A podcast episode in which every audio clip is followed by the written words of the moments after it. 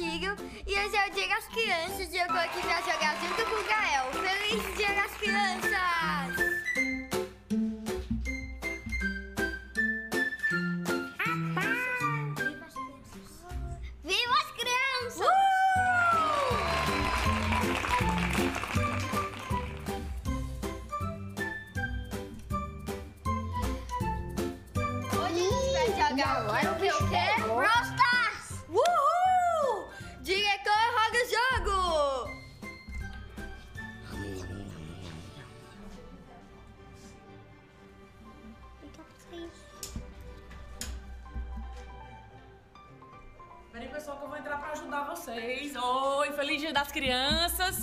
Esse é o do Gael, esse é da Maria Clara.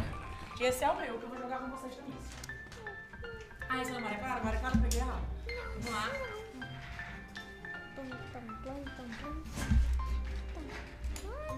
Vamos lá. Ai, porque eu já não sei jogar esse jogo não. Pronto. Cadê? Gael mexeu aqui, pronto. Prontinho. Eu vou usar o olho primo. Quer dizer, É, eu não tenho ó, olho usar o quê? Eu, eu não tenho olho primo. Colocou pronto? Prontinho aqui, ó.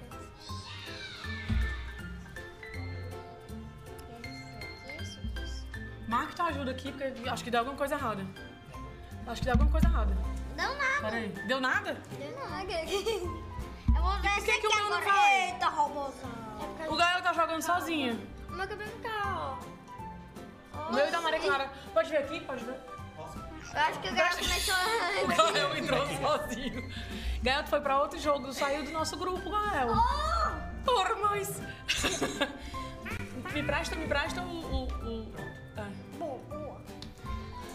Vamos começar aí. Venha contra a Rega Lívia. ok, pronto, agora começou, agora valeu. Vai, começou, começou, gente. Ai, meu Deus do céu, o que, que eu vou fazer Peraí, aqui? o que, que eu tenho que fazer, gente? Tem que pegar as diamantinhas. Gente, vai, Ai, tô o morrendo, foi? tô morrendo. Ai, morri. O morri. que foi, homem? Eu morri. Olha, Cadê? eu, eu. Não, cada um vai jogar o seu. Você, morrendo, você é o melhor de todos. Eu não sei, Oi. não pode encostar, não tem. Eu tô atirando, eu tô atirando todo mundo. Qual personagem? Agora mudou. Ah, esse aí É, sou mudou o personagem? Não, Pega os diamantes, pega os Peraí, diamantes. gente, tem que peraí. surgir os É, eu tô com o mesmo personagem, eu tô com, com o Tem que roxinho. pegar os diamantes.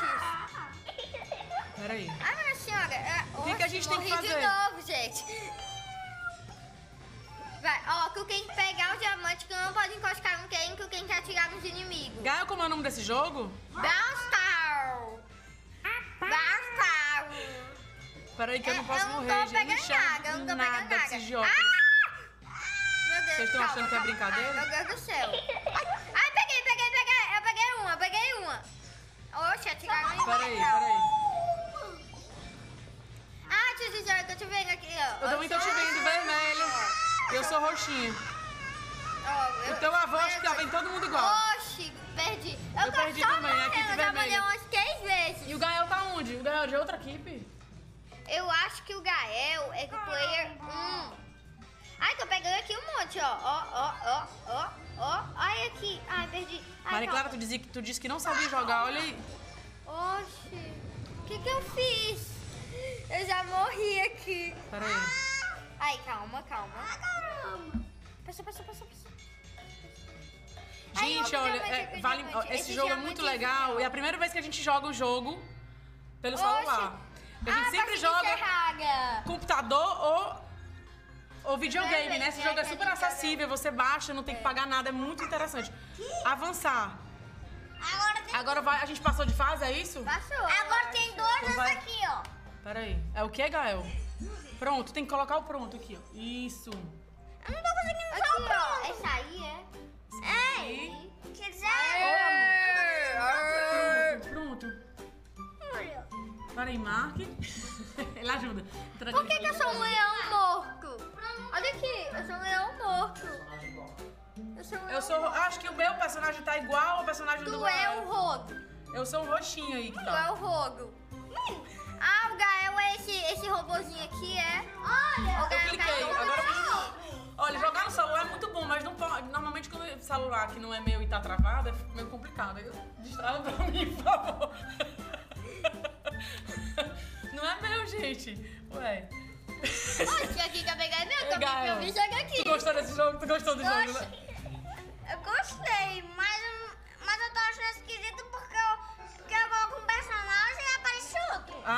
não tá gostando porque ele escolheu um personagem e trocaram aqui. Acho que não é justo isso, né? Não é justo.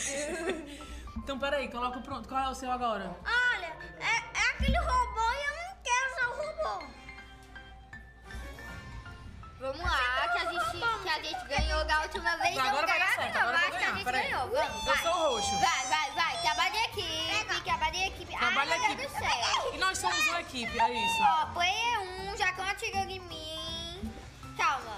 Seja quem aí tá jogando, não sei se joga com a gente, se é. Ai, minha nossa senhora. Ah! Crítica, Mauro. Eu já morri, já morri de novo. Sou péssima. Ó Senhor Pai Todo-Poderoso. Agora que eu tô vendo o inimigo, eu não tinha visto É, tu ainda. tem que ver o player 1, o player 2. Eu acho que é só o player 2. É isso? Eu não sei se essa que eu tô rodando aqui tá dando certo. Meu! Rogando, ah, então eu também vou rogar. Tem que matar Também tô rogando. Voltando em Ai, meu Deus, o player 2 aqui Ô, tá, tá Senhor. matando, ó, ó, ó. Uh, uh, uh, uh, uh. A Lívia fica rindo. Vem pra cá, palhaçada. Vem jogar no meu lugar. Pode vir, vem aqui, venha. Venha, bonitinha. Venha, pode vir aqui jogar no meu lugar. Não, vai ficar lá. Não. Vem. Vai jogar. Joga no meu lugar.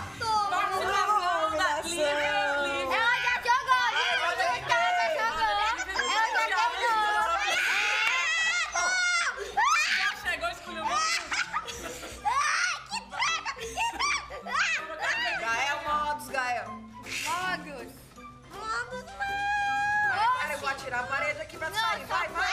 Ai, socorro. Já morri. Moxe, partido cerrado. Acabou, acabou. Acabou, acabou, acabou. Morreu, morreu. Muito bem, adorei ver vocês, suas coisas lindas e fofas.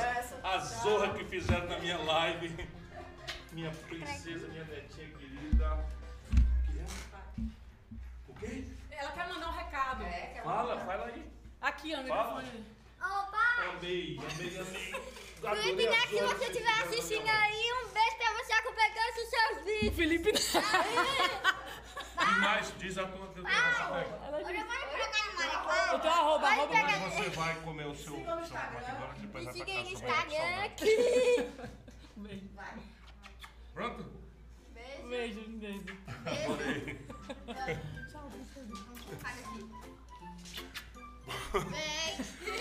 Criança, criança é tudo de bom, falando sério. Vejam a zorra que essa meninada fez. Essa lindeza que entrou aqui na última hora é a Lívia, minha filha, é? mãe da Maria Clara, que é a minha netinha, o Gael, meu filhinho. Enfim, e hoje é um dia de fato muito especial. Boa noite, Brasil. Boa noite, um abraço forte à minha querida turma boa. Né? Hoje o programa está super especial. A gente queria né, homenagear essa data, que é uma data especialíssima. É o Dia das Crianças. O Brizola dizia que os direitos devem ser iguais para todos, mas os privilégios só para as crianças. E eu tenho essa absoluta convicção. E o programa hoje também faz uma homenagem à padroeira do Brasil, a Nossa Senhora da Aparecida, padroeira do Brasil, a quem vai minha oração para que cubra com seu manto essa grande e sofrida nação brasileira, nesse dia em que nós homenageamos a Mãe de Jesus, Nossa Senhora, a padroeira do Brasil. Bom, e como é uma data muito especial, hoje nós temos um dia, um convidado para muito lá de especial. É uma proeza, é um privilégio, é, um- é uma coisa que me comove, me, me- me emociona trazer para conversarmos hoje o padre Júlio Lancelotti. Todo mundo sabe quem é, mas é muito bom que a gente repita. O padre Júlio Lancelotti é um santo em vida. É um homem que está por trás do Estatuto da Criança e do Adolescente, é um homem que está na, na construção da pastoral da criança, que tem um papel absolutamente fundamental. E é desses religiosos, desses, desses, desses, dessas pessoas que dão testemunho diário. O padre Júlio Lancelotti sofre constrangimentos, humilhações, ameaças, mas não há um dia em que o padre Júlio Lancelotti não esteja dando um testemunho da sua fé e do exemplo de Jesus na caridade. Na melhor acepção que a palavra caridade possa ter, Padre Júlio, nós vamos conversar com ele. Nossa querida Tabata Ganga também vai estar aqui conosco sobre o mundo dos games e haverá também muita interação. Muita interação mesmo. Como é que estão as coisas aí, Gisele? Ó, a gente tem hoje algumas surpresas pra você também. Pra mim? É, você vai gostar. Mais, mais do que essa confusão aqui. A foi hoje. Hoje Como nem é dia dos Nem pais. É dia dos pais. a confusão. É o dia das crianças, já falamos aqui. Ah, mas a gente... Então, é, eu queria falar pra vocês o seguinte. Se você quer acompanhar o dia a dia do Ciro, ele tá sempre postando fotos, vídeos, todas as informações, é só se inscrever nas redes dele. Todo dia, mas todo dia mesmo, ele faz algum comentário e posta um vídeo interessante. Então aproveita o QR Code. Vamos colocar aí o QR Code, pessoal. Ali, o QR Code, isso. Só escolher a rede para seguir. Insta, Twitter, Telegram, YouTube, Face, ou todas elas juntas, né? Que é melhor ainda. Agora, para interagir com a live, você só precisa usar a hashtag Ciro Games. Ciro Games. Ciro Games está aparecendo aí na tela também, ó. Ciro Games. Hashtag recado dado. Bom, agora, agora é a minha parte. Bom, recado dado, vamos agora para o, o tema do dia. Roda a vinheta, diretor.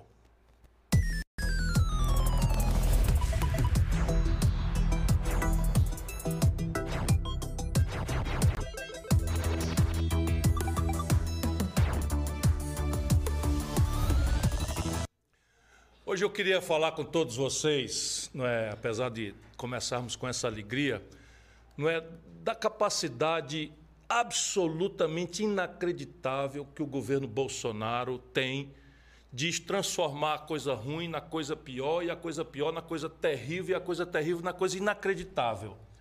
São três coisas que eu queria comentar com vocês que caracterizaram essa semana. A primeira coisa é inacreditável. Ele não deve, além de ter, de ter um bofe ruim, de ser uma pessoa perversa, a assessoria desse camarada só pode ser o espelho dele, perversa e incapaz completamente também.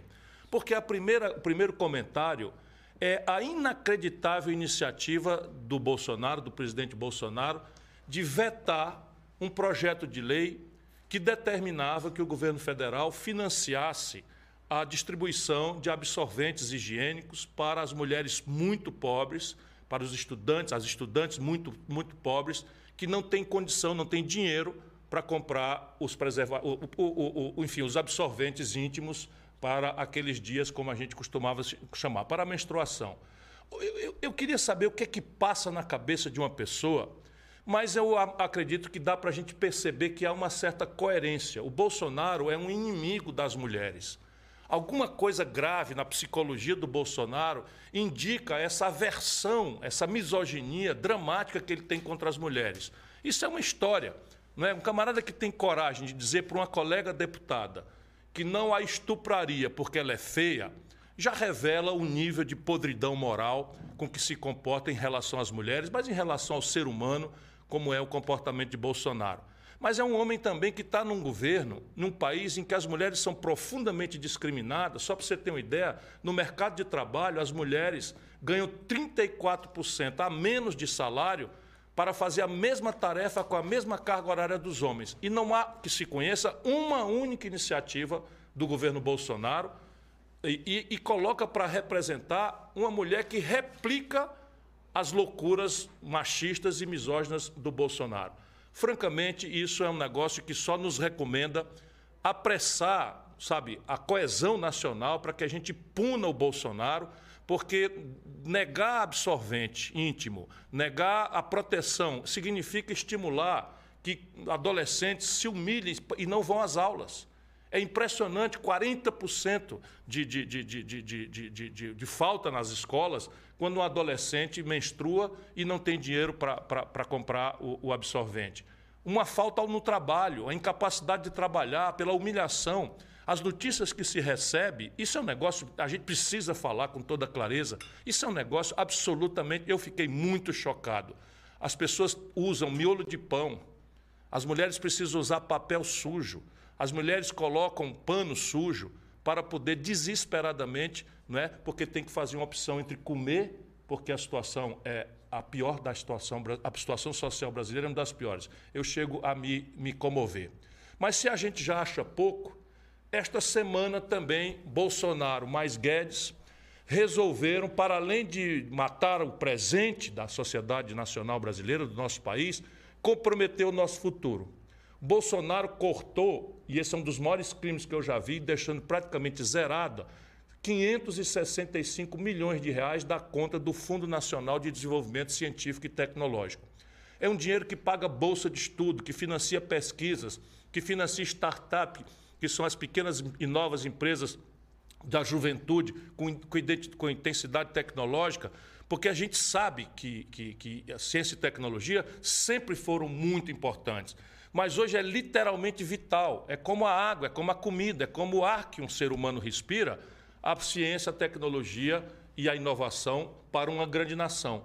Porque a economia moderna toda se afirma no mundo digital, se afirma na economia do conhecimento. E o acesso da sociedade brasileira à economia digital, à economia do conhecimento, passa por um investimento crescente, prioritário em ciência, tecnologia, inovação e financiamento das inovações nas startups, que é essa, esse novo, nome, novo, nome novo para a, a, a essas empresas de alta tecnologia, de grande inovação. Pois bem, cortaram o dinheiro.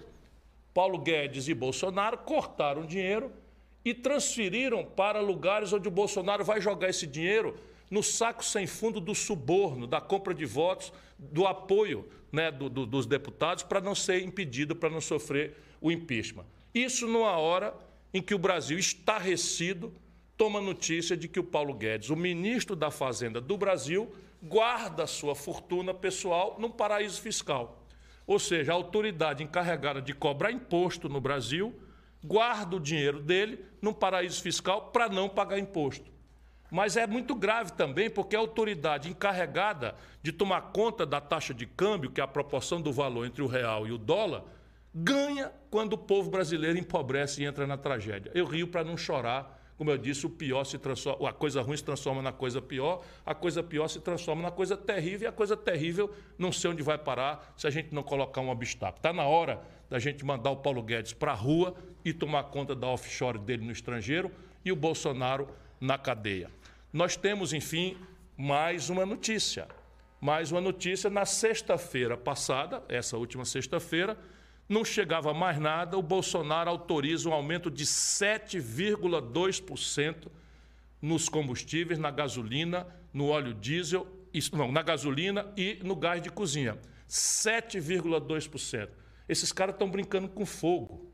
Nós temos hoje a população, a maioria do povo já não tem condição de usar gás e está usando lenha, ou usando querosene, ou usando álcool, e a notícia de muitos acidentes acontecendo, além da população ter que fazer todas as três refeições numa cozinhada só, porque não tem condição de pagar, e isto se transfere completamente para os apaniguados, para os bilionários, para os milionários, que são os acionistas minoritários, com a Petrobras explorando a população brasileira de uma forma absoluta, sel, absolutamente selvagem e sem precedente, para meia dúzia de pessoas lucrarem a, a, o abuso. Olha, eu vou parar por aqui. Né? Cortar dinheiro da ciência e tecnologia, vetar o tostão que se precisava usar para distribuir absorvente íntimo para as mulheres pobres do Brasil e aumentar mais uma vez a gasolina, o, o gás de cozinha em 7,2%,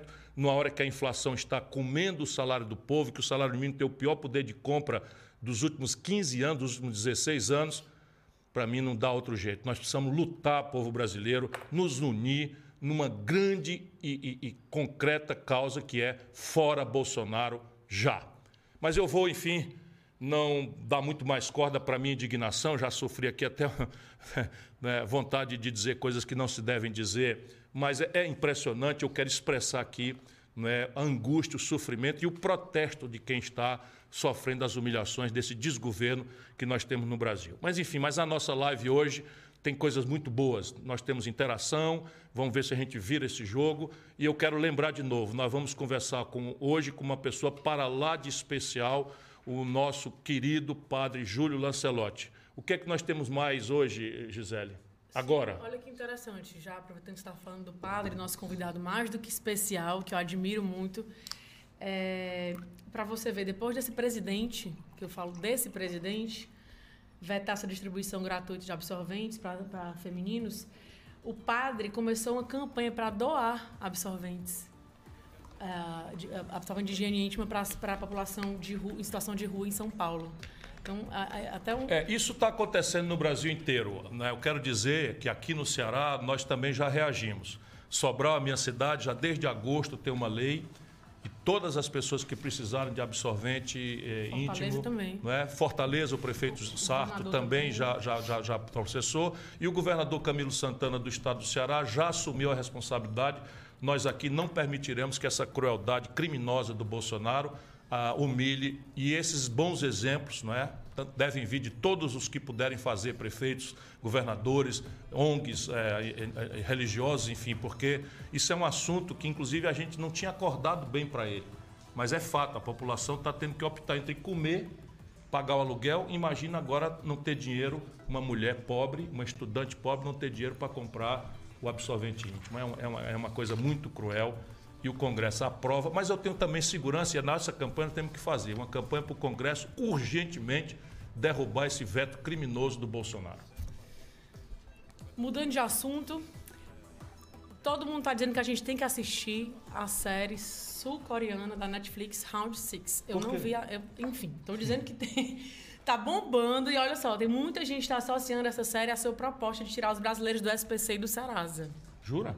Sim. Bom, então eu preciso ver. Eu tenho visto muita propaganda dessa série, muita propaganda mesmo. A gente selecionou os memes, viu? É? Tá no ponto já? Desse, desse assunto? Sim. Ah, então vamos ver.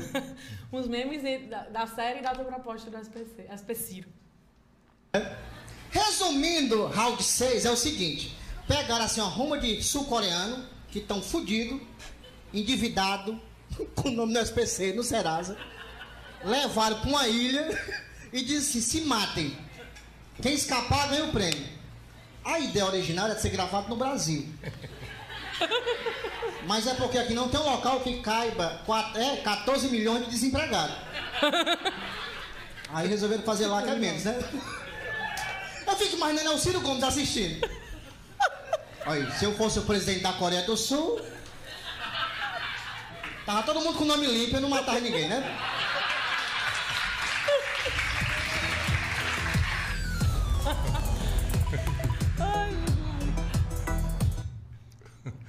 Não, agora a gente tem que ver essa série, porque eu não faço ideia do que, é que Não, eu tenho visto muita propaganda, eu... mas enfim, eu vou, eu vou olhar. Todo mundo sabe, as pessoas brincam, mas é bom que a gente lembre: 63 milhões e 700 mil brasileiros estão hoje humilhados no SPC. Mais de um milhão são jovens que estão começando a vida e que caíram no conto do fiéis, em que bilhões de reais saíram dos cofres públicos, foram para o bolso de empresários privados de educação privada e deixaram no caminho um jovem endividado. E a dívida média é perfeitamente negociável. O desconto que a gente tem visto acontecer nos leilões de Serasa é de 90%.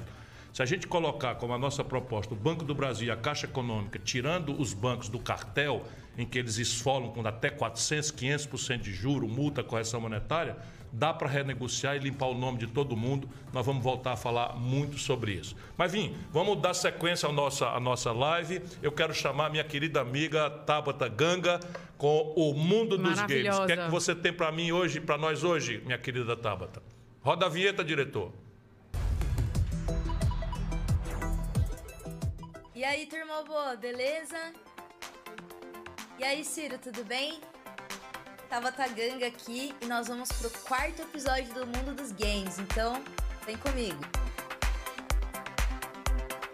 No episódio anterior, nós falamos sobre como os games e a tecnologia podem impactar na educação. O Brasil sofre muito nessa área, perdendo vários jovens por desinteresse ou necessidades, como trabalho ou gravidez. Além de deixar o aprendizado mais divertido, podemos utilizar os jogos para que os jovens aprendam uma nova profissão. Apesar de aulas de programação e robótica parecerem coisas muito distantes, hoje eu vou mostrar para vocês como a tecnologia já começou a mudar a educação aqui no Brasil. Em 2019, o Brasil foi reconhecido no principal campeonato de robótica do mundo como referência internacional. Neste campeonato, jovens de 9 a 16 anos competiram fazendo projetos de robôs e o Brasil levou três troféus. Uau! Nós ficamos em primeiro lugar nas categorias de design mecânico e profissionalismo e segundo lugar na categoria de estratégia e inovação. O evento aconteceu em Houston, nos Estados Unidos, e contou com a maior delegação brasileira na história do Mundial. Foram 10 equipes com 106 estudantes e todos eles tinham uma coisa em comum. Eram alunos do SESI, o Serviço Social da Indústria pelo Futuro do Trabalho. O Sistema S é estabelecido na Constituição Brasileira como um conjunto de nove instituições que representam categorias profissionais. Ele foi criado em 1942 pelo então presidente Getúlio Vargas com o intuito de fornecer gratuitamente formação profissional e atividades de lazer e cultura para os trabalhadores brasileiros. Apesar dos dados de sucesso, o acesso ao Sistema S ainda é para poucos algo que deveria ser expandido e fomentado para ser gratuito. Segundo a própria Constituição, esse serviço já deveria ser gratuito, porém os cursos nesses lugares não são dos mais baratos, o que atrai muitas críticas para o sistema, além do emparelhamento político da instituição. É preciso fazer valer a Constituição e estimular com recursos o trabalhador, o pequeno e o médio empresário.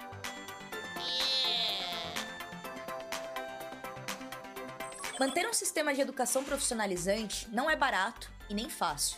É preciso investir em equipamentos, infraestrutura, formação e nos profissionais. Governos anteriores, assim como o atual, costumam sempre questionar a relevância desse serviço considerando até mesmo como um desperdício. Além da Rede S, temos várias outras iniciativas semelhantes, tanto pública quanto privadas, como os institutos federais e o Centro Paula Souza aqui em São Paulo. As entidades que adotam esse modelo costumam ter bons resultados e até mesmo inspirar novas iniciativas. Algumas foram inviabilizadas por brigas políticas e falta de investimento, como no caso do CIEPS no Rio de Janeiro. Ainda Sim, temos bons casos de sucesso de educação tecnológica aqui no Brasil, como os já citados Sistema S e os institutos profissionalizantes, como os do Ceará. Quem quiser saber mais, manda mensagem para a Gisele que o Ciro vai explicar tudo.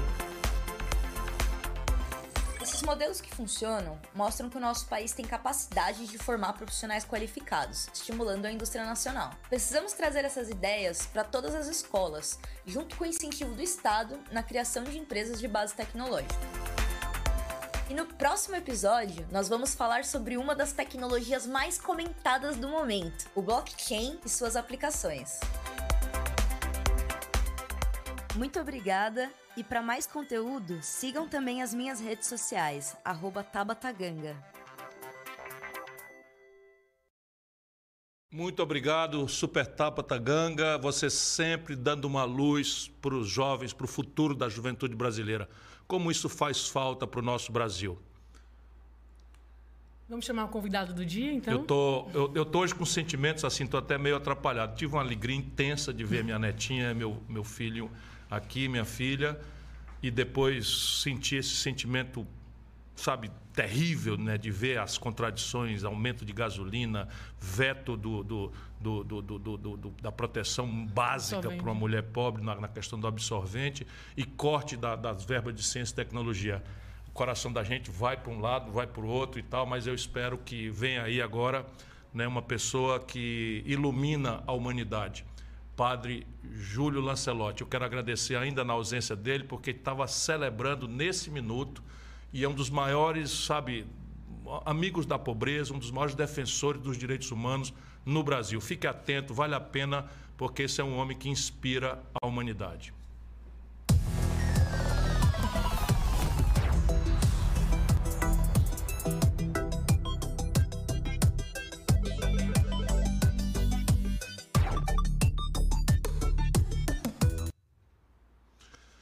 Boa noite, Padre Júlio Lancelotti. Deus lhe pague e lhe cubra de muita bênção, muita saúde. Muito obrigado pelo especialíssimo privilégio que concede a todos que prestam atenção nessa, nessa, nesse momento de, de, de alegria, mas também de reflexão sobre a vida brasileira.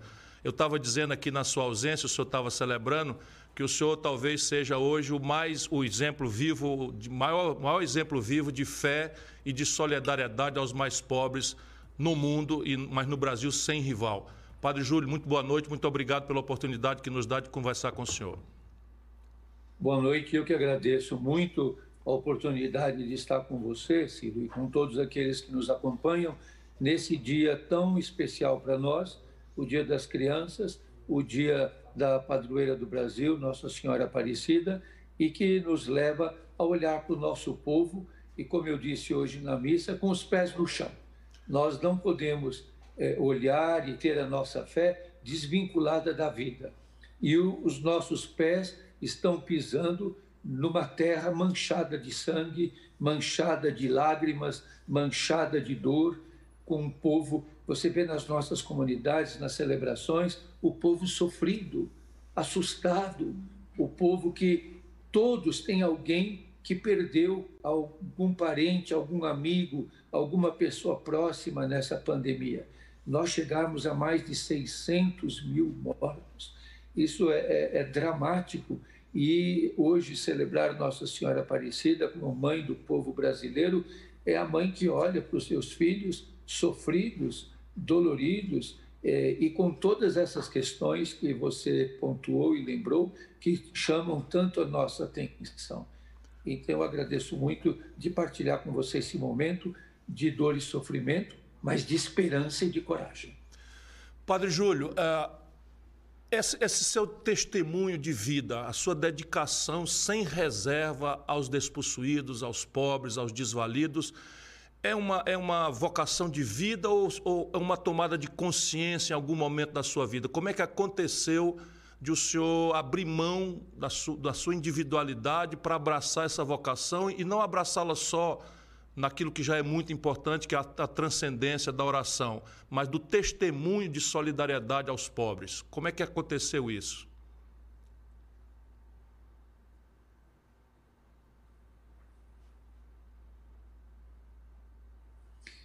Então, Ciro, eu tenho uh, exemplos muito fortes na minha vida e na caminhada que eu vou fazendo no dia a dia. É, nós não podemos esquecer que temos no Brasil grandes exemplos nesse sentido. É, aqui em São Paulo, Dom Paulo Evaristo Arnes, no Nordeste do Brasil, Dom Helder Câmara. Nós não podemos esquecer, em Fortaleza, o arcebispo Dom Aloysio Leuscheider, que você deve ter conhecido e convivido com ele, um grande exemplo de amor aos pobres. A casa de Dom Aloysio, em Fortaleza, era cercada do povo pobre, cercada de pessoas que vinham é, da seca ou de momentos difíceis, ainda naquela, naquela época. Você deve ter conhecido é, Dom Aloysio e também é, Dom Helder. É, também nós temos o exemplo de Dom Luciano Mendes de Almeida. Mas eu queria lembrar o exemplo de Santa Dulce dos Pobres é, todo o Brasil olha para Santa Dulce dos Pobres como um grande exemplo. Então, acho que todos esses exemplos e aquilo que o próprio Evangelho nos coloca. Nós não podemos ter fé, e, e aí eu digo uma coisa que eu tenho repetido muito, Ciro. A gente não pode dizer Deus acima de tudo e pôr o povo abaixo de nada. E pôr o, o povo abaixo da miséria. E pôr o povo cozinhando, como você lembrou, com lenha, com etanol, sofrendo queimaduras, as pessoas não tendo que cozinhar, não tendo é, comida para dar para os seus filhos. Você vê hoje, isso acho que é muito importante lembrar, no Brasil inteiro a população em situação de rua aumenta. No Rio de Janeiro é um aumento espantoso. Em São Paulo é um aumento de mais de 50%. O aumento também em Recife, em Fortaleza, em Porto Alegre, é um aumento do Brasil todo em Brasília, aumenta muito a população em situação de rua, uma população que é o exemplo, nesse momento, mais forte do abandono, da negligência. Então, nós não podemos ter fé e dizermos que temos fé sem nos deixarmos afetar pela dor do irmão. Então, isso que eu aprendi muito com todos esses exemplos e isso tem sido para mim um sentido de vida. A minha formação tem tudo a ver com Dom Luiz Lochaide. Eu entro para a política na pastoral universitária e Dom Luiz era o meu mentor a vida inteira e eu é, acompanhei na sua última morada. Posso lhe dar o testemunho de que eu conheci um santo homem também, não é como, como eu sei que o senhor é. Como também conheci é, Dom Helder, que é, como sabe, cearense, e conheci bastante de perto Dom Luciano Mendes, que foi né, secretário-geral da CNBB, são todas figuras muito importantes para a vida brasileira. Mas eu quero lhe apresentar ainda um pouco mais, não é, é e eu fiz um esforço de conhecer a sua biografia já de longa data, porque eu cito o senhor muito como exemplo. Na adolescência, o senhor já revelou a vocação, já se preparava para ser padre, mas pelas tantas houve uma mudança. O senhor resolveu praticamente adotar a carreira acadêmica, foi auxiliar de enfermagem, né? Cuidar das pessoas parece ser a vocação definitiva. E virou um grande professor na PUC, na nossa Pontifícia Universidade Católica, mas em seguida volta para a vocação eclesial. Como é que, como é que, que os seus fãs, como eu, né, compreendem essa evolução?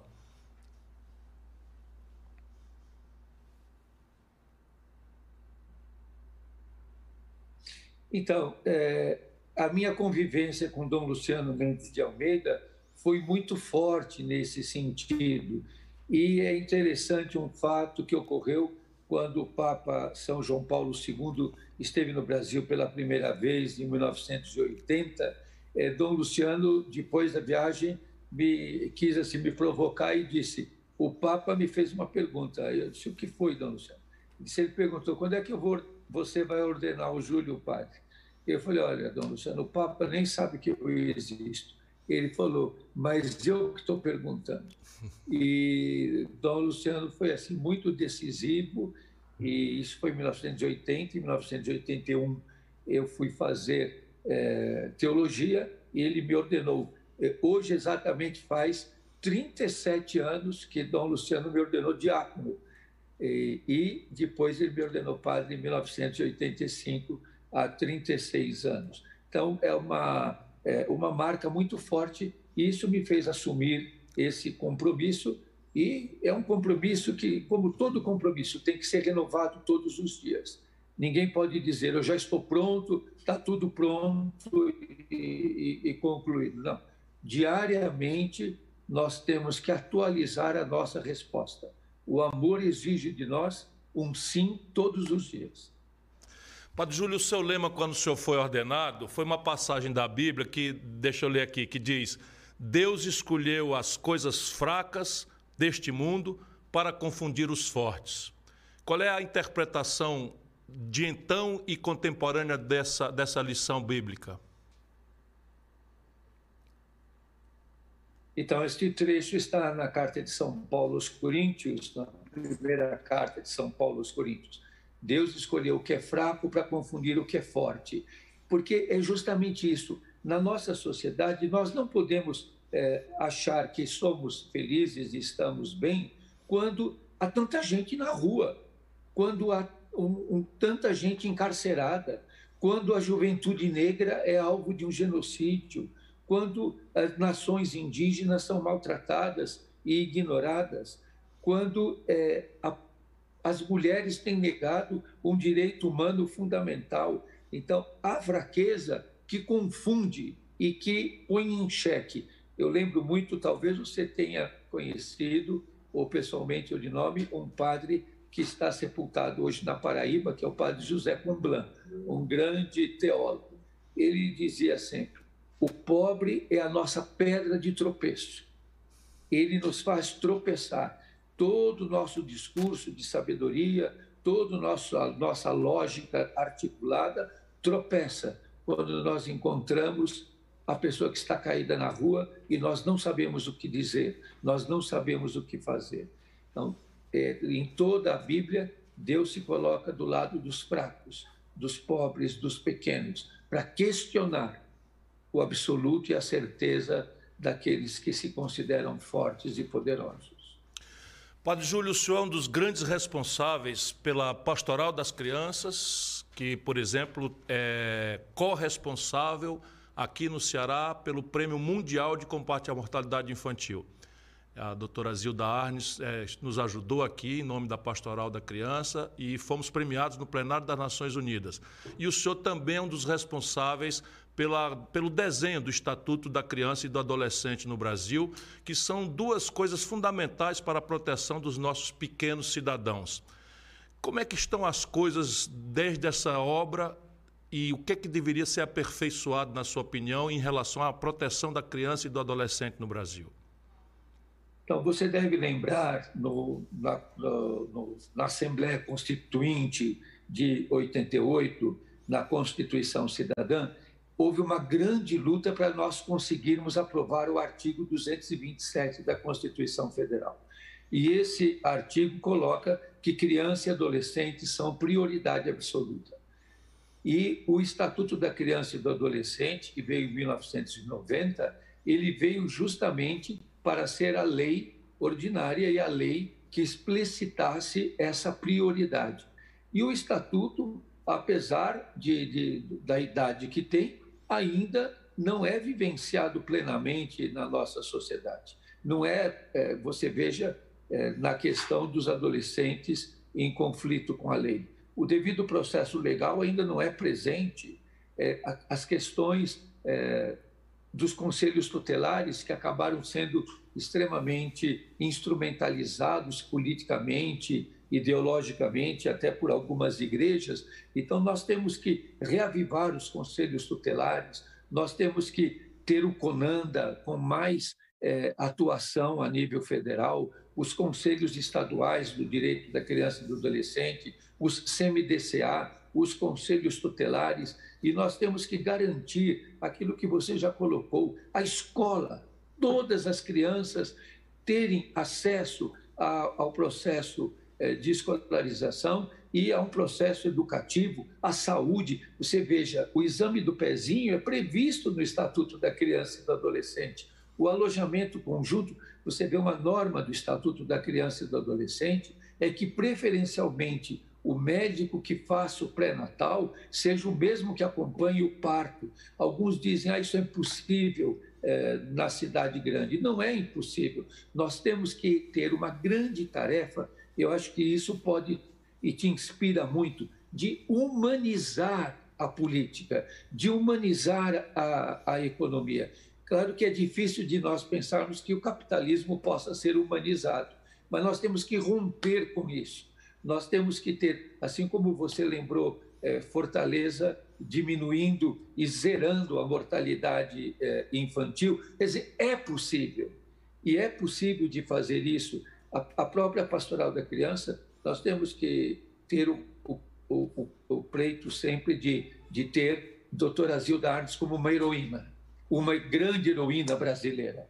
Ela, sem dúvida, é uma heroína brasileira. Eu convivi com a doutora Zilda fui com ela nas favelas, é, no começo da pastoral da criança, Dom Paulo e Dom Luciano me chamaram e disseram: acompanha a doutora Zilda. E é, até hoje as pessoas dizem: você sabe tanta coisa sobre aleitamento materno, como é que você aprendeu isso? Eu falei: ah, de tanto ouvir a doutora Zilda. Então, nós temos é, pessoas como ela que é, é, prepararam as comunidades e hoje nós não temos um índice de mortalidade infantil que aumentou nos últimos tempos, mais alarmante do que é pela ação da pastoral da criança, que é capilar e que está presente é, do Brasil todo nas comunidades. Então, é possível ir rompendo, ir corroendo esse sistema que ele não pode ser tão hegemônico. Nós temos que encontrar as brechas, as contradições, e como Dom Paulo Evaristo Arnes dizia, de esperança em esperança, ir encontrando o caminho. Você veja, no tempo da ditadura, floresceu, floresceram pessoas como Dom Helder Câmara e como Margarida Alves. Você deve conhecer uma figura aqui de São Paulo, que é uma figura também, uma heroína brasileira, que é a Margarida Genevois. Nós temos outra grande heroína brasileira, que é a doutora Margarete Dalcomo, é, no Rio de Janeiro, da Fiocruz. Então, nós temos grandes figuras que lutam no momento tenebroso, que lutam no meio das trevas para ser luz, para ser esperança. E nós temos que ver essa luz e ver essa esperança e seguir essas trilhas, seguir estas sendas.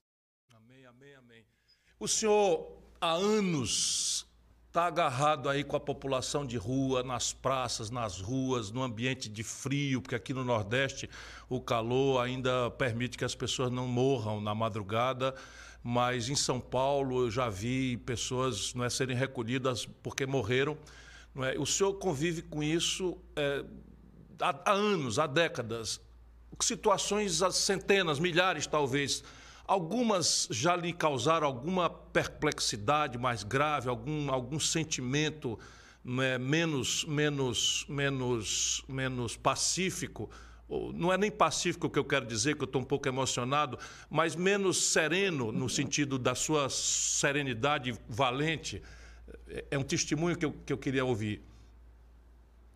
Olha, é, Ciro, ver desocupações e as crianças dormindo na calçada, ver as crianças molhadas, famintas, ver as pessoas feridas, ver as pessoas levarem choque de taser, ver é, essas coisas realmente causam um impacto. Eu já tive que enfrentar muita repressão policial, é, enfrentar muitas situações extremamente difíceis para defender é, essas pessoas. Nós, eu tenho bem claro isso, não temos que romantizar. A população de rua não é nem demônio nem anjo, são pessoas. São pessoas que têm dificuldades, que têm desafios, são pessoas que desafiam a todos nós. Mas nós temos que ter uma clareza muito grande. Não podemos tratá-los com crueldade. Não podemos tratar com tortura. Não podemos aceitar os maus tratos e a violência como uma maneira normal de agir. Isso é impossível. Agora, durante a pandemia, vermos reintegração de posse, vemos pessoas serem jogadas na rua, vemos as pessoas inadimplentes, vemos as pessoas não terem o que comer. Outro dia chegou na paróquia, isso até está relatado num livro que saiu agora, um morador de rua que estava vomitando muito e evacuando continuamente e ele não conseguia ficar de pé e o tempo todo a gente tentava socorrê-lo, trocamos de roupa várias vezes, fomos tentando hidratar. Eu chamei logo os consultórios de rua, que são muito importantes hoje no Brasil. E no momento que ele estava reclinado no banco da igreja, eu perguntei para ele: Mas o que foi que aconteceu? O que, que você, o que ocasionou isso? Ele falou: Padre, eu comi um frango estragado ontem que eu achei no lixo. Eu falei: Mas por que, que você foi comer isso? E que é uma pergunta minha maluca, né? Por que, que você foi fazer isso? Ele falou: Eu estava com fome, padre. Eu estava com fome. E ele, sabendo que aquilo estava estragado, ele comeu. E no dia seguinte estava desmanchado, de evacuando, desidratado, vomitando é, sem parar, e nós tentando socorrê-lo de todo jeito. Ele disse: Eu estava com fome. Isso é uma questão dramática. E mesmo aí no Nordeste, você diz: não tem o frio que tem em São Paulo, mas como a gente tem que garantir, e acho que isso é uma tarefa que os governantes têm que assumir, o acesso à água potável. A população de rua não tem acesso à água potável. E muitas vezes não tem acesso à água potável nem para se higienizar, nem para se hidratar. Então, esse sofrimento, essa solidão que vai dilacerando o povo. E uma coisa que até o senador Fabiano Contarato apresentou um projeto no Senado, que foi aprovado e agora está na Câmara Federal, contra essas intervenções hostis na arquitetura que cercam os prédios públicos ou particulares, privados, de pedras, de, de lanças pontiagudas, de, de tudo aquilo que é torturante. Então, essas coisas machucam muito. A dor desse povo, a solidão desse povo nos afeta. Isso é o afeto se deixar afetar pela dor do outro. E Brasil, a gente precisa tirar a pedra do lugar do coração no peito. Né? O senhor é, já foi vítima de agressão física, de ameaça, de chantagem, de processo, de tudo. De onde é que o senhor tira tanta força moral, tanta energia para continuar o seu trabalho? Olha, Ciro, eu acho que da fraqueza da, da indigência. É, às vezes a gente não tem como se defender. E eu tenho muito claro, eu tenho repetido muito isso e repito para você.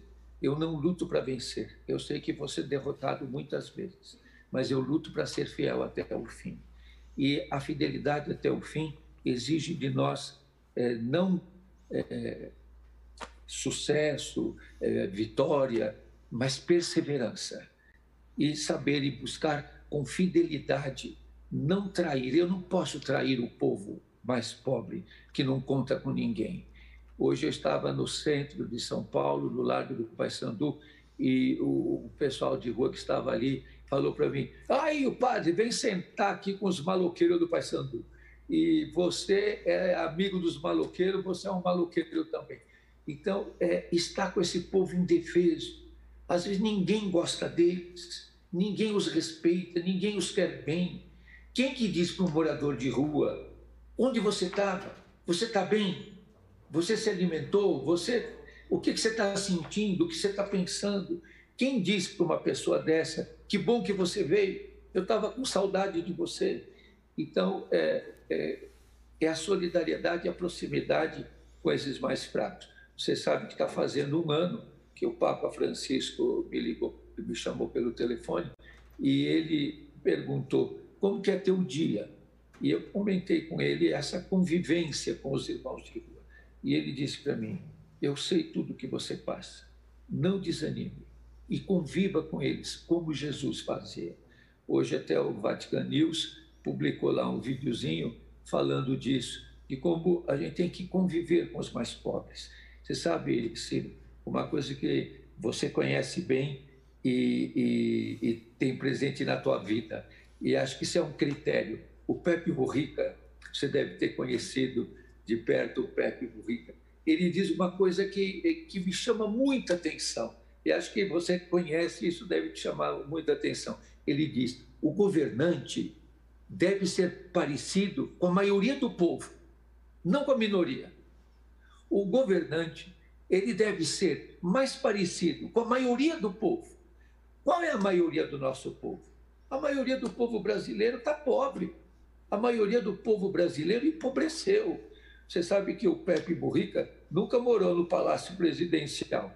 E no inverno lá no Uruguai, quando estava muito frio, ele abriu o Palácio Presidencial e colocou os moradores de rua tudo lá para dentro, e para dormirem lá dentro. Então, eu acho que é, é, o que nos sustenta é essa ousadia de estar do lado dos que vão perder, de estar do lado dos fracos, de estar do lado dos abandonados, de estar do lado daqueles que ninguém quer. É isso que nos fortalece, isso que nos dá força e coragem. E eu espero que essa força, essa coragem atinja todos nós, para que o nosso povo, eu acho que você tem isso presente na tua vida, pelo que você tem dito e, e, e ouvindo esse teu testemunho de hoje, o sofrimento do nosso povo é grande demais. É intolerável.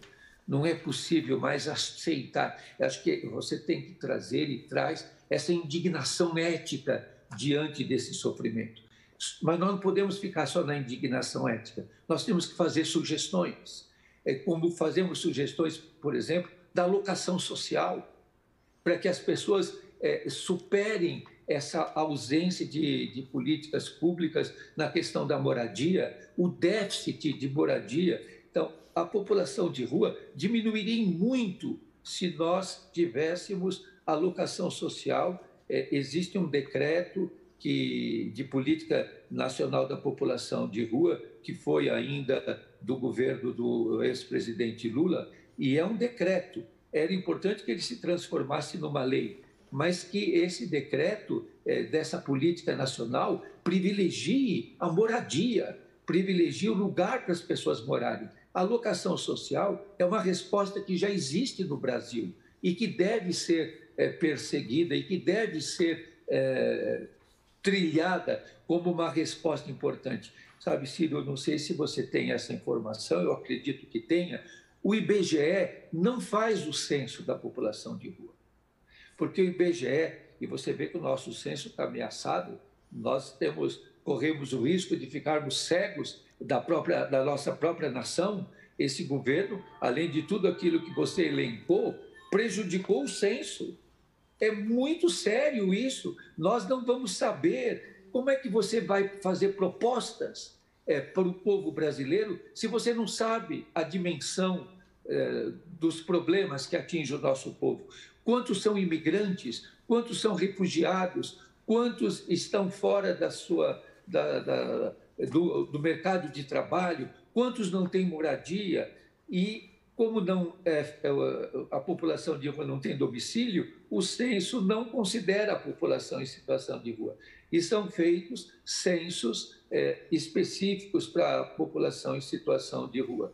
Mas se nós não soubermos, e o, o próprio é, IPEA considera que hoje nós temos mais de 220 mil, e isso era antes da pandemia, esse número deve ter aumentado, 220 mil pessoas em situação uh, de rua. Nós não sabemos as questões da identidade de gênero da população em situação de rua. O número dos, do grupo LGBTQIA, é cada vez maior na população em situação de rua.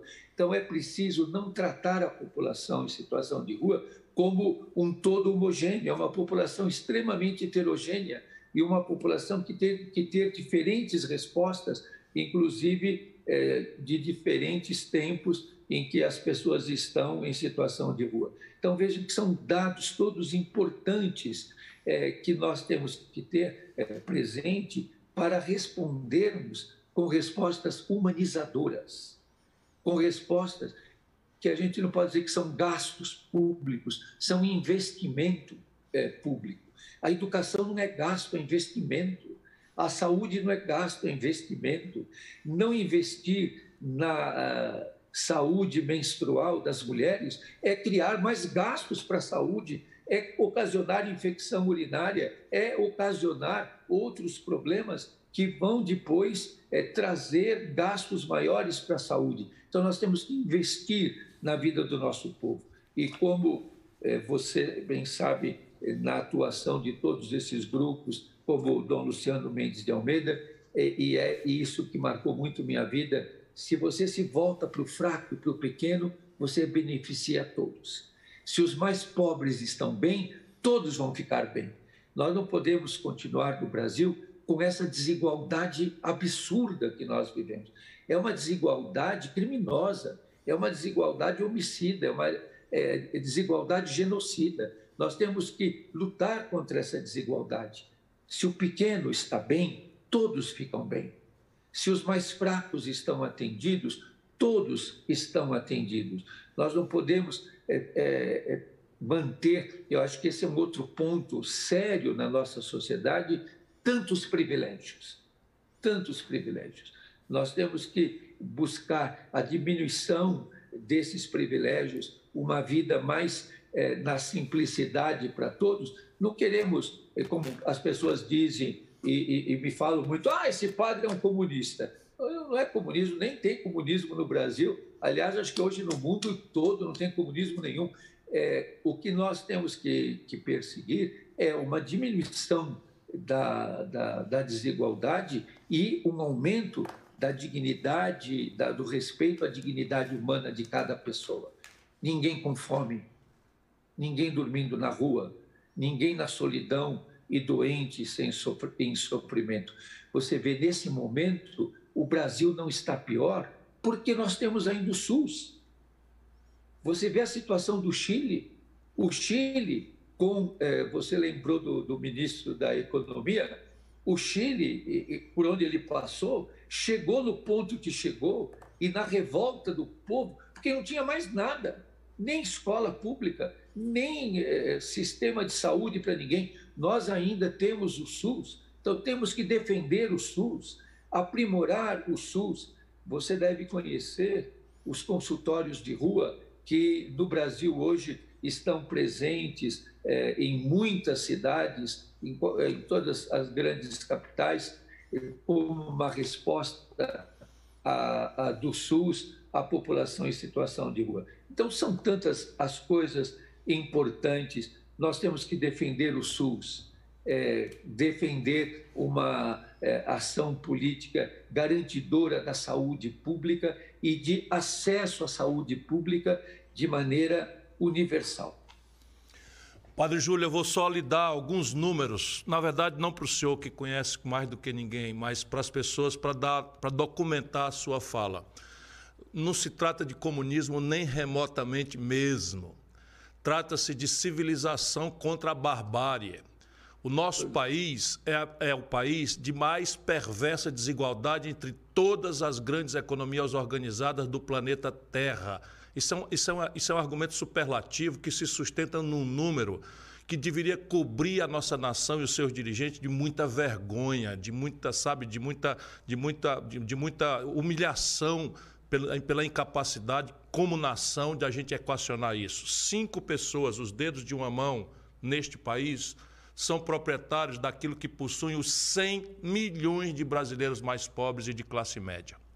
Cinco pessoas, os dedos de uma mão neste país são donos de 100 milhões, o que possuem 100 milhões. E esses 100 milhões de pobres, eles estão 40% na, no trabalho precarizado, 40 de cada 100, quase 15 milhões abertamente desempregados, 6 milhões desistiram de procurar emprego, humilhados de tanto ouvir não de porta em porta. E nessa questão da, da, da debacle da renda, óbvio que a população de rua vai aumentar porque a opção agora é pagar aluguel ou comer mal e porcamente, frango, frango podre na, no, na, lata, na lata do lixo, para 19 milhões de pessoas que estão passando fome abertamente e 129 milhões de brasileiros comem precariamente, menos do que precisavam comer. É, eu, eu queria só testemunhar essa sua palavra muito forte. E eu quero lhe fazer uma pergunta que eu já estou lhe ocupando mais do que, do, que, do que a sua paciência e generosidade de nenhum me permitir. Mas eu queria lhe fazer uma pergunta que é profundamente espiritual para um homem de formação cristã como eu, mas que ando muito indignado com as coisas do mundo e do Brasil em particular.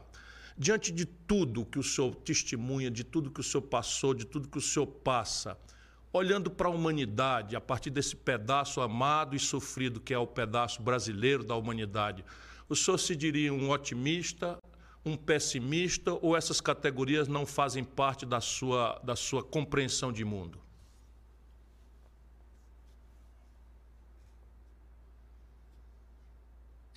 Eu acho que nós temos que ser realistas e temos coragem de, com alegria, com esperança, enfrentar os problemas do tamanho que eles são.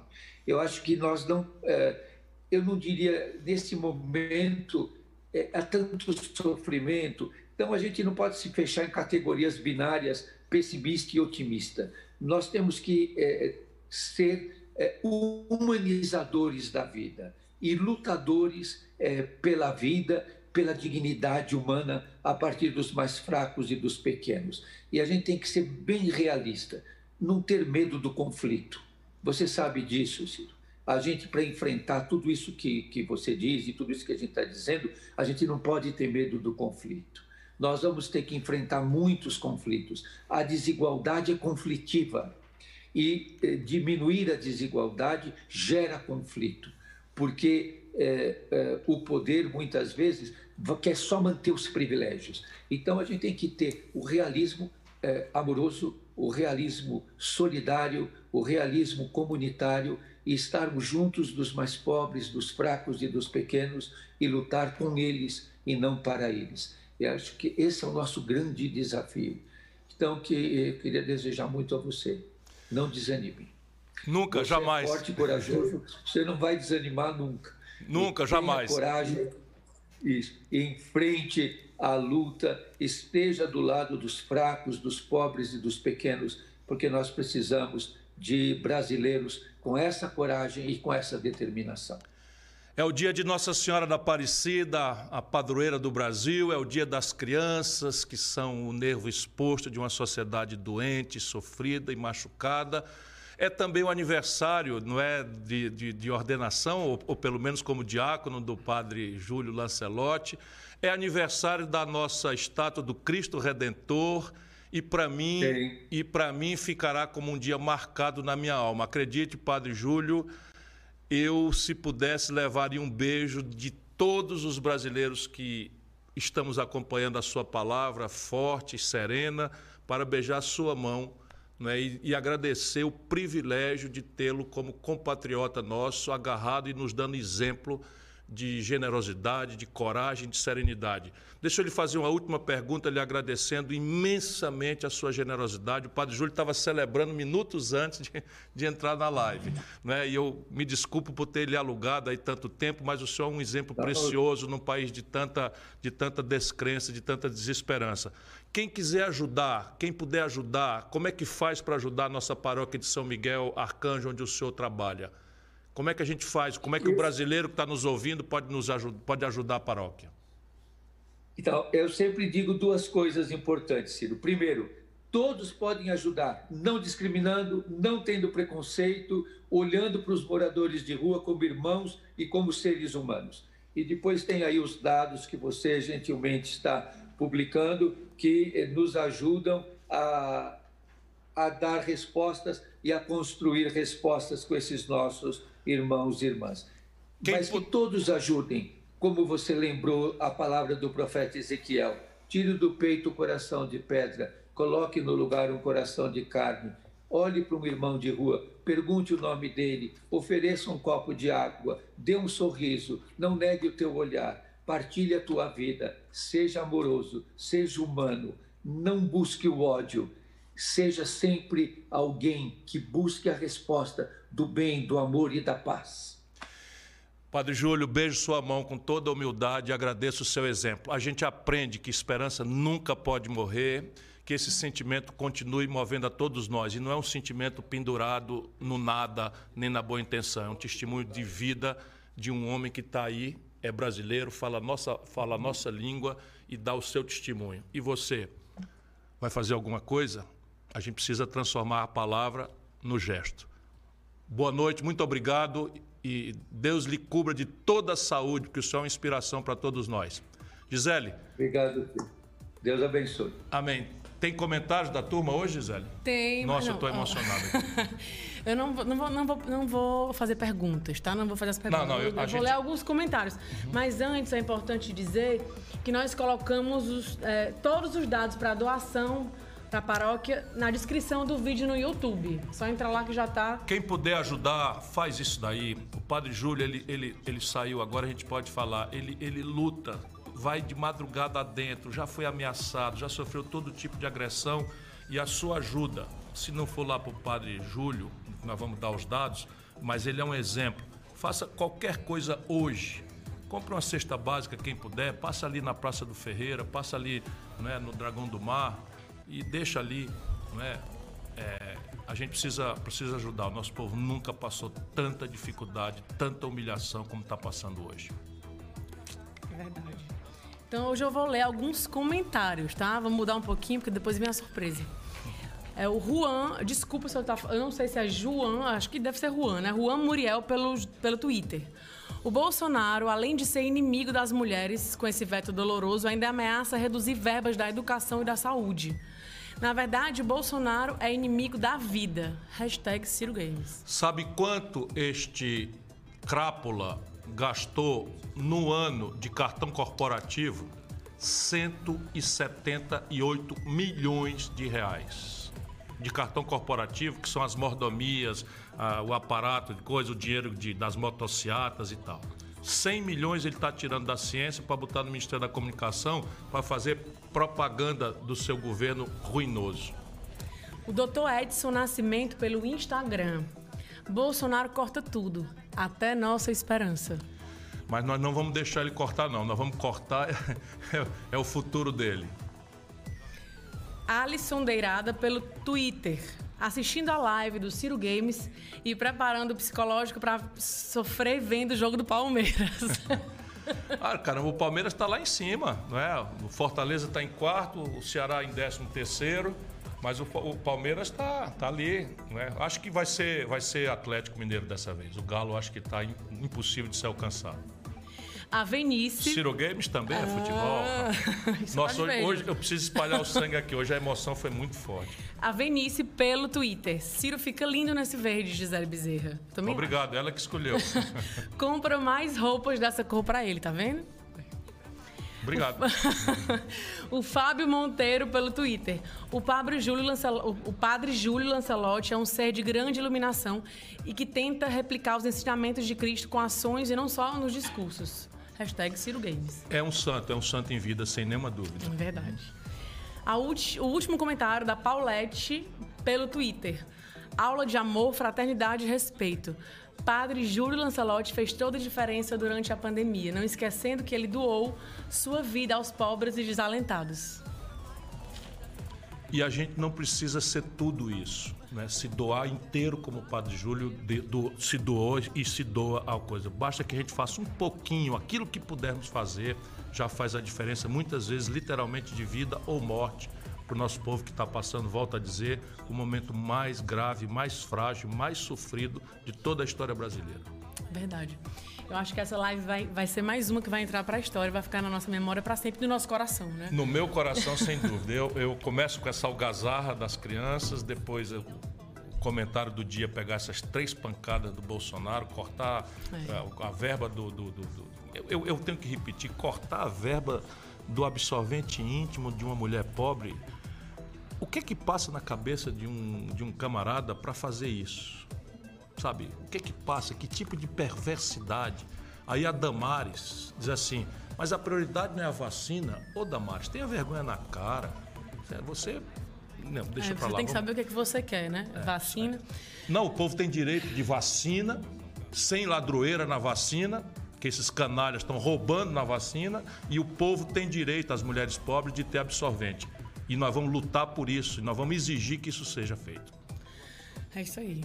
Mas antes da despedida da live de hoje, você lembra que falei lá no início que tem uma surpresa, né? Vixe, ainda tem. Meu, meu pobre coração hoje não é, aguenta mais, não. Tô, Espero tô, que não tô, seja. Tô devolvendo a surpresa para você. E o que é a surpresa? Eu preciso agradecer quem me ajudou, a Elza Mendonça. Jura? Nossa Elza. A Elza é uma querida, é a militante modelo, é a militante padrão. Elza, minha Maravilhosa, irmãzinha. professora Elza. Um beijo, professora Elza, minha querida amiga, minha companheira, exemplo de militante, sabe, guru da turma boa e meu grilo falante, inteligentíssima. Maravilhosa. Tudo pronto então, Pernambucana, pessoal? gente boa. Tudo ok? Mas antes da despedida da live de hoje, vocês lembram... Eu tô ouvindo bem um zum, zum, zum lá no... Oi, oi, Ciro. Eu sou a Isha de SP e eu queria saber Lembra qual dela? música você recomenda pra gente ouvir no Dia das Crianças. Música, música, Eita. música. Pode ser uma antiga, a Incha. A Incha é a coisa mais linda, mais fofa. É linda, Nossa lembra Senhora, ela é tá- muito tá linda. grande, cresceu Tá grande, cresceu muito. Eu conheci nenenzinha lá em São Paulo. Olha, tinha uma música do Robertinho do Recife com a. Como era que chamava, meu Deus? Nossa, eu não posso esquecer. Era Emilinha, eh, e era a mulher dele. Eles cantavam, era um, um elefante, tudo mais. Será que vocês têm isso daí? Atenção, diretor, cata por aí no YouTube. Peraí, peraí, vou procurar aqui. Daqui a pouco É, a gente responde é, essa. Vamos lá, é, é- é- é Robertinho do Recife e Emilinha. O Elefante, o nome da música. O aí, ó. Elefante, eu tô Robertinho do Recife e Emily. Pronto, o Elefante, de 1981. Pois é, eu já era candidato a deputado estadual, Já amava era, essa já, era musiquinha. advogado, já era advogado. Advogado já há três anos. Manca. Mais uma? Vamos olhar para aquela câmera ali. Vamos. Pra câmera 2? Sim. Câmera 2, câmera 2. Tio Ciro, você era bagunceiro quando era criança? Você era bagunceiro. Oh, meu Deus. Muito. Agora eu fiquei vermelho. Muito bagunceiro, sua fofa. Muito bagunceiro. Não se preocupe, os pais da gente, o pai e a mãe, querem educar a gente. Então eles vão dizer, não faz bagunça e tal, mas eles acabam amando, desde que a gente não corra risco né, de, de, de, se, de se ferir, né, de ferir os outros. Vale a pena uma bagunça. Muito bom. Ali, vamos lá. Ciro, o meu sonho é ser piloto de corrida de Fórmula 1. Qual era o seu sonho? O meu sonho era ser astronauta mesmo, não é? Eu, eu, eu, eu, eu sou o cara assim que quando eu começo a tomar jeito de gente, adolescente, garotão, o homem pisa na lua, né? Em 1969 eu tinha eu estava fazendo 11, eu tinha 11 anos. E eu assisti o homem chegar na lua e já havia ali uma corrida espacial, Yuri Gagarin, o nome do meu filho, só para provar que essa era a minha mesma minha vontade, o nome do meu filho que participa aqui de vez em quando, chama Yuri, porque foi o primeiro ser humano que fez um voo orbital ao redor da Terra, chamado Yuri Gagarin, era um russo. Portanto, eu queria ser astronauta. Olha a música, linda essa música, presta atenção. Olha aí, Incha.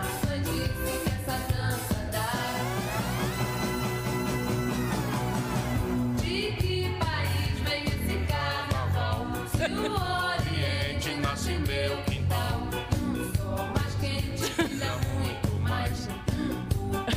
Quem puder ver isso no YouTube, é a coisa mais fofa. E tem um coralzinho de crianças. Oh, meu Deus. Buscar. Próximo. Ciro, qual é o nome do seu melhor amigo de infância? Vocês ainda se falam? Oh, Você o quê? Vocês ainda se falam? Bonitinho. Ah, me emocionei de novo. Oh, meu meu melhor Deus. amigo de infância, a Covid levou. Era o Bega. Ah, enfim, mas ele tá com o Papai do Céu agora. Ciro, você Gabriel. era um bom aluno na escola?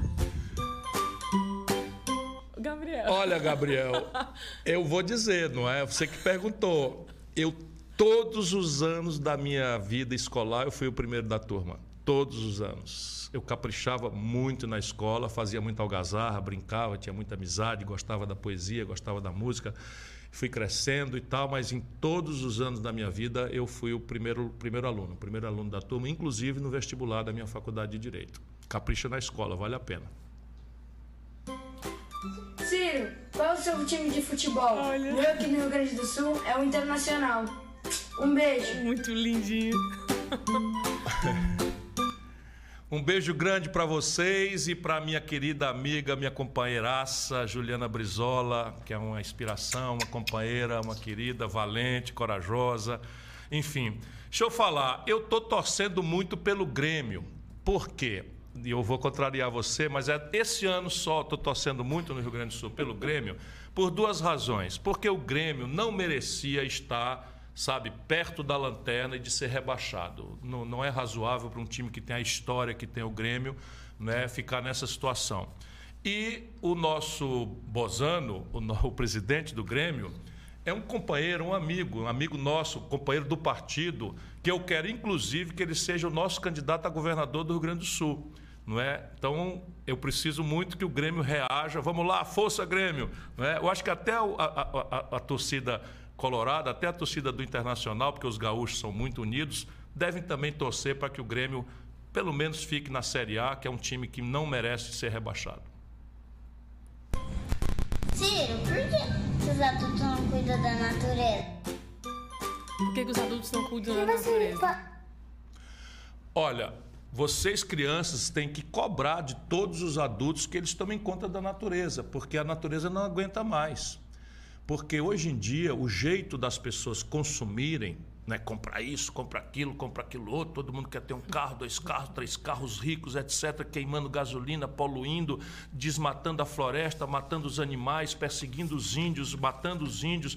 Isso não é possível. Isso é muito feio, é muito errado, né? E nós precisamos achar um jeito em que as pessoas, né, tenham o direito de trabalhar, de produzir, todo mundo precisa ter um salário, mas a gente tem que achar um jeito de fazer com que esse trabalho, esse jeito de ganhar dinheiro, de produzir, seja amistoso com a natureza. Então eu vou fazer uma sugestão para todas as crianças que já estão entendendo aqui o tio Ciro hoje. Que surpresa adorável, viu? A sugestão é o seguinte: quando o papai ou a mamãe, ou o padrinho, ou qualquer adulto for comprar, ele normalmente só faz uma pergunta: quanto custa? Porque é, é dura a vida, né? O salário está apertado, as coisas são caras, etc. Mas a sugestão é que, em vez de fazer só uma pergunta, quanto custa, vamos fazer que os adultos perguntem três perguntas. Quanto custa sempre será a primeira, porque é preciso saber quanto custa mesmo, porque a gente saber se tem o dinheiro para pagar ou não. Mas a segunda pergunta é a quem o meu ato de consumo, a minha compra, vai beneficiar sob o ponto de vista da geração do emprego e renda. E aí, se você fizer essa pergunta, você vai comprar coisas talvez mais malajambradas, talvez até um pouquinho mais cara, mas que dão emprego para o seu, seu concidadão da sua cidade, da sua comunidade. E a terceira pergunta: esse produto ou esse serviço que eu estou comprando é amistoso com a natureza, na origem? e no rejeito, no lixo, no resíduo, essas três perguntas vão mudar a humanidade. Por você joga pouco videogame na live? Tem que treinar mais. Oi. Pode crer. Veja, você sabe, eu gosto muito de game de tablet. E aí eu me garanto, esses games de tablet, que são games mais de, De antigos. internet, de, de- de celular. Não, normal. pois é, de, de tablet, de Ah. celular eu, eu jogo. Né? Tem. tem é, Esse de hoje foi o primeiro, porque a gente entrou, foi meio confuso, mas, eu- é o primeiro mas ela tem razão. Esses games de TV, esses games de console e tal, a minha dificuldade é o dedo, é a, é a- é a pressa aqui no dedo. Né? E alguns, alguns tipos de games eu, eu tenho a dificuldade de entender mesmo. É impressionante como vocês entendem melhor do que a gente. Por exemplo, RPG. O Yuri me explica, me explica, me explica, me explica e eu preciso de mais explicação. Outro Ok, dia o Pedro, novo, outro dia o Pedro, filho do Camilo, do nosso governador, que é um amiguinho que eu tenho, gente querida, passou uma hora me ensinando Minecraft. E o Gael joga com o Pedro Minecraft numa boa e eu tenho dificuldade de jogar o Minecraft. Mas vou caprichar no treinamento, vou melhorar. Tio Filho, qual era a sua brincadeira favorita quando você era criança, hein? Maluzinha, minha sobrinha linda, muito fofa. A minha brincadeira favorita quando era criança, a gente chamava aqui no interior do Ceará de jogar bila. É no São Paulo, no Rio, bola de gude. Então a gente fazia três buraquinhos assim e aí ia competindo, né? Com Eu a, jogava com, também, com, eu a- gostava. com a jogada com a bila. Eu levava pro- pra escola um saco de bila, não tinha Não, eu só tinha um ou duas, era bem contadinho. Não, mas você era mais antigamente. não- Mas tinha vários brinquedos assim de rua, por exemplo, triângulo, que era um brinquedo que a gente fazia um arame mais duro assim, fazia um triângulo, ia competindo, você joga o triângulo no chão, se ele cair em pé, você faz um risco e vai, separa, vai separando as pessoas. E fiz tudo quanto é de esporte, natação, judô, eh, futebol de salão, handball, futebol de campo, enfim, eh, era um brincadeira, tinha, tinha, gostava muito. Tem mais alguma ainda? Não? Eu recebi aqui um aviso de um cidadão que chama Lúcio Gomes. Lúcio Gomes, Que ele gosta irmão. muito, ele gosta muito do, do Google, essas coisas, entendeu? Não É? sei de que família que ele pertence. O Tudo Lúcio Gomes é o meu irmão, meu braço direito. Um abraço, meu irmão querido. Aí ele mandou aqui, ó, o Elefante, a música, é da dupla Robertinho do Recife e Fausto Nilo. Essa música é do Fausto Nilo? É. Ah, não creio. Ali, não, eu tô falando que quem executa Sim, é tá, quem Robertinho, canta? Os intérpretes. Ro- Robertinho e, e deu branco de novo. Emília, Emilinha. Emilinha. Robertinho e Emilinha. Aí, Mas ó. se é do Fausto Nilo, Então olha que maravilha. música, o Fausto aí, Nilo é um dos diretor. melhores poetas do Brasil. Eu sou amigo e admirador e fã. Fausto Nilo, meu irmão. Mais essa eu te devendo. Obrigada, pessoal. Gostou da Adorei a surpresa? surpresa, abraço a todos, boa semana e até o próximo Ciro Games. Hoje foi comovente, hoje foi, hoje foi demais, espero que vocês tenham gostado. Passei da euforia para a revolta, depois para uma intensa, intensa, intensa sensação de ter testemunhado uma conversa com um homem absolutamente extraordinário, que é o padre Júlio Lancelotti. A gente se vê na terça. Chega aí, Ciro Games, a live do Cirão. Obrigado, Gisele.